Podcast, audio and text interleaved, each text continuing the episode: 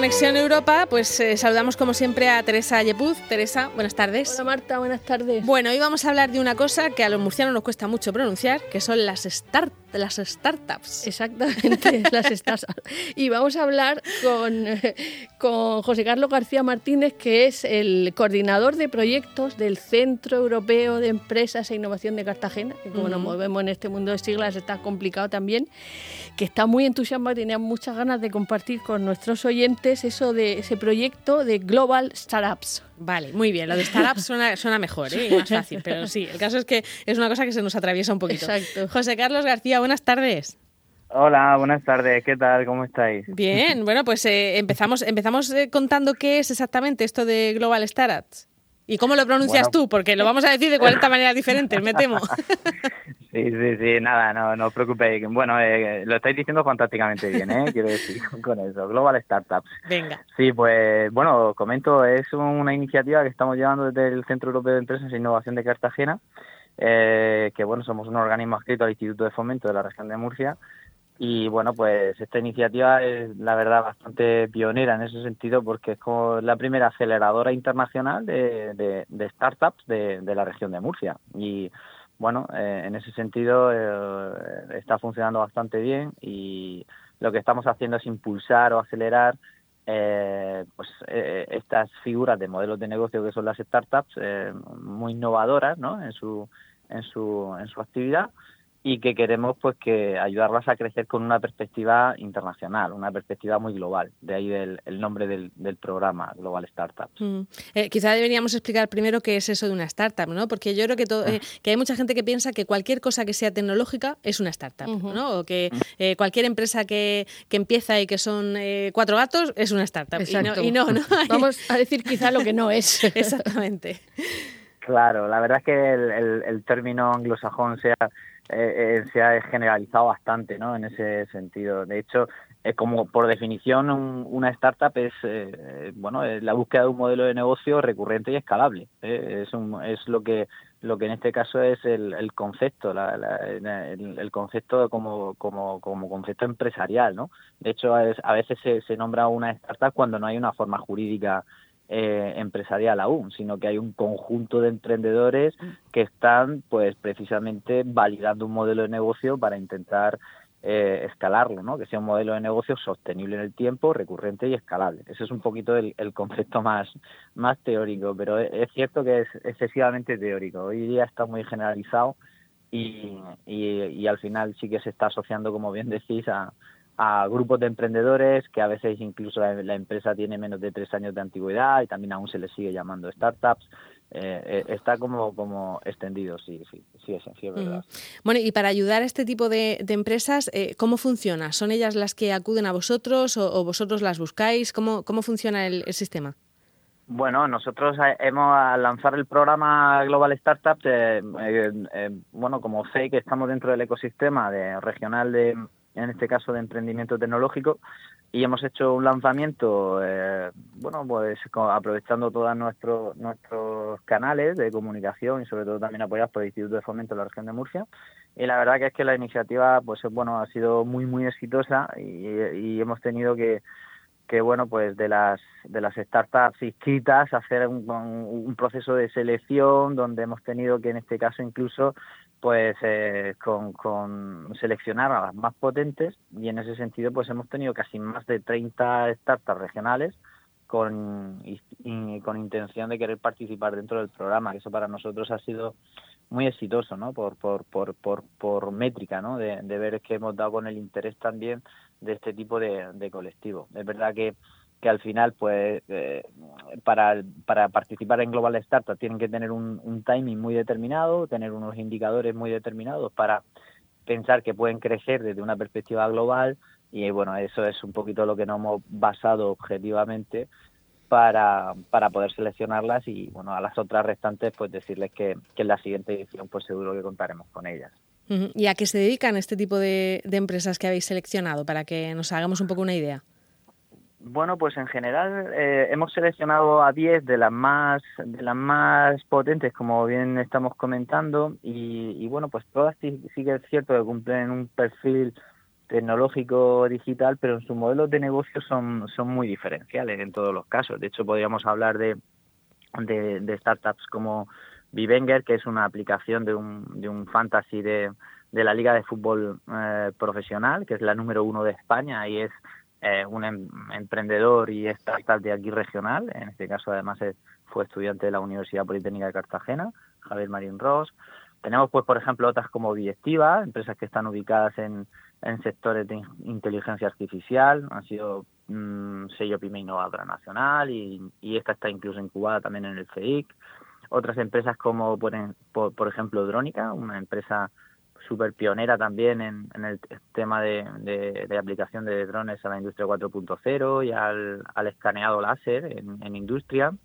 Otras como, por ejemplo, pueden ser, pues, por otro modelo de negocio diferencial, pues spin-off como pueden ser nanocarbonoids o, o anthropotech que bueno pues son lo que se llama concepto spin-off eh, son eh, universitarias que han salido de departamentos de investigación de las universidades en este caso tanto una es de Murcia y la otra es de Cartagena y que bueno pues una trabaja con, con temas de, de aplicaciones de grafeno en el mercado y otra pues por ejemplo pues trabaja en el tema de economía circular para la gestión de residuos a partir de de, de, bueno de lo que son bichitos en general.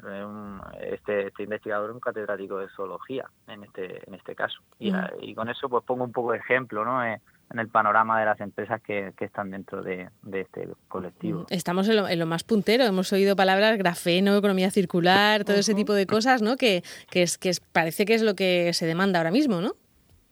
Sí, no, la, la, verdad es que eh, es cierto y tengo que reconocerlo que, que bueno, pues, el, el nivel de, de, este portfolio de empresas que, que, estamos destacando, porque me estaba dejando también, por ejemplo, planificación quirúrgica, que es, es una, eh, un navegador de tecnología, en este caso para, para cirugía, ¿no? en el sector de tecnología y health, que es de salud. Eh, bueno, pues estamos viendo que, que, bueno, que tenemos un, un músculo tecnológico bastante potente a nivel regional y, y en ese sentido abriendo eh, las sinergias con otros hubs europeos, en este caso, como mm, pues, nosotros pertenecemos también a la, a la red europea de seis, eh, European Business Network, EBN, y en otros hubs, incluso como pueden ser de Latinoamérica o incluso de Silicon Valley o de China, que hemos, hemos tejido redes ahí con este programa, pues hemos visto que el portfolio de, de startups que tenemos y este este músculo tecnológico que comento pues abre muchísimas puertas y, y, bueno pues que, se saca pecho también de, de este de este tipo de, de, nivel no de, empresarial que tenemos. Y es un orgullo en ese sentido para el programa que las podamos enseñar y mostrar a estos hubs in, internacionales uh -huh. ¿Y, y de esos hubs internacionales también reciben ayuda asesoramiento no, en este caso los, los, los, los hubs que nosotros desde el programa global lo que estamos haciendo es que eh, generar ciertas sinergias con ellos para que estas empresas puedan hacer como lo que se llama uh, soft landing, aterrizaje suave en otros mercados internacionales, ¿no? La idea es eh, intentar acompañamiento, ¿no? Eso es, acompañar, uh -huh. acompañamiento en, esta, en estas etapas porque al final estas empresas eh, tienen que crecer, ¿no? Su, su objetivo es el crecimiento y además son empresas que tienen eh, los pilares para crecer muy rápido, ¿no? Para crecer de una manera bastante rápida. Entonces, cuanto antes asimilen eh, sus, sus gerentes, sus CEOs, ese concepto de perspectiva de crecimiento global e internacional, pues siempre van a ir pues mejor acompañados ¿no? para ese mm, proceso natural que tiene que seguir la startup. Y ese es un poco el objetivo que buscábamos con este programa. Uh -huh. ¿Y las 10 empresas están eh, hacen ese proceso al mismo ritmo o algunas ya están, eh, eh, no sé, operativas y otras están empezando? ¿Cómo, cómo es el, el plan? Mira, pues eh, la pregunta además es muy interesante porque eh, es verdad que eh, estas empresas, estas startups, eh, mmm, casi todas normalmente tienen diferentes grados de maduración. Pero es verdad que las que hemos podido elegir en este aspecto sí que tienen el, su modelo de negocio validado, están con indicadores de facturación bastante fuertes. Los que no lo tienen tienen unas barreras de entrada bastante también potentes porque tienen sus propias patentes en algunos de sus productos, lo que hace prever que ese, ese proceso de natural de crecimiento pues ya lo, lo están asomando en ese sentido y sí que es cierto que pues muchas de ellas sí que están facturando y incluso algunas eh, en mercados internacionales que es eh, interesante en ese sentido por, porque le garantiza la diversificación del mercado y las posibilidades de subsistencia aunque hayan determinadas crisis eh, localistas ¿no? en, determinados mercados. Bueno, y este tipo de empresas además se supone que son de las que mejor van a adaptarse a esta otra crisis global que tenemos ¿no? de, de la COVID. Efectivamente, ese es eh, un aspecto a destacar y es que eh, a ver, estas empresas además de demandar eh, empleo cualificado y por eso es verdad que, que, también en, el ecosistema tecnológico se intenta potenciar también en ese sentido. Es cierto que, eh, dada la situación que estamos viviendo de esta crisis COVID, pues este tipo de empresas, en, la mayor parte de los casos, em, no han bajado su facturación. Al contrario, en algunos de los casos eh, han sido impulsadas. Por ejemplo, hay un caso como Cecify, que es una empresa de ciberseguridad, y ha tenido que, y ha seguido contratando, porque al fomentar, pues, por ejemplo, teletrabajo y, tener que eh, las empresas eh, subir la información a la nube, al cloud, hmm. pues estas empresas cobran protagonismo y cobran fuerza, ¿no? En ese sentido. Entonces, lo digital es cierto que la crisis, pues bueno, eh, esa digitalización sí es cierto que la está acelerando la crisis COVID, ¿no? Y estas salen favorecidas. Sí, verdaderamente la ciberseguridad ha hecho, ha hecho mucha falta. Eh, Teresa, ¿tenías alguna, alguna pregunta? Sí, no, no, quería subrayar algo interesante, que esta iniciativa está alineada con la estrategia de especialización inteligente que en nuestro mundo de siglas es la RIS 3. que es, que si no se aclare. Y que es apoyada por la, por la Unión Europea. Y luego que nos contaras, porque esto de, eh, de eh, startups, globalización, conjugar talento y hay países, hay varios países involucrados y hubs que suenan muy bien a todo el mundo como Silicon Valley. Y entonces yo creo que eso eh, nos lo podía contar, ¿no? ¿Qué países están y cuáles son esos hubs eh, internacionales, universales de los que habla, ¿no? Pues sí, sí, Teresa, la verdad es que a ver, eh, como bien comentabas, por un lado, eh, se alinea eh, este programa con, con la estrategia RIS-3MUR, que es la estrategia de especialización inteligente, que en este caso, pues, eh, la región de Murcia establece para, para medir cuáles son los sectores más, más prioritarios, ¿no?, cara, cara a Europa. Y efectivamente, en los hubs que hemos tejido unas sinergias para, y es el aspecto, yo creo, también más destacable dentro de este programa y lo que lo está haciendo bastante diferencial y atractivo para, para las empresas es que, bueno, pues eh, el mero hecho de esta digitalización hace que, por ejemplo, pues tengamos ponentes eh, para acercar, pues, por ejemplo, el, el hub de Silicon Valley, donde tenemos aquí a la oficina incluso de, de Española, la, Oficina Económico Comercial de Los Ángeles, que llevan empresas precisamente de todas las partes del mundo, pero españolas, y las llevan allí a, San Francisco, a Palo Alto, y bueno, pues van a acercar a ese ecosistema y van a establecer pues cuáles son las pautas para para ese tipo de procesos, pues los tenemos dentro del programa.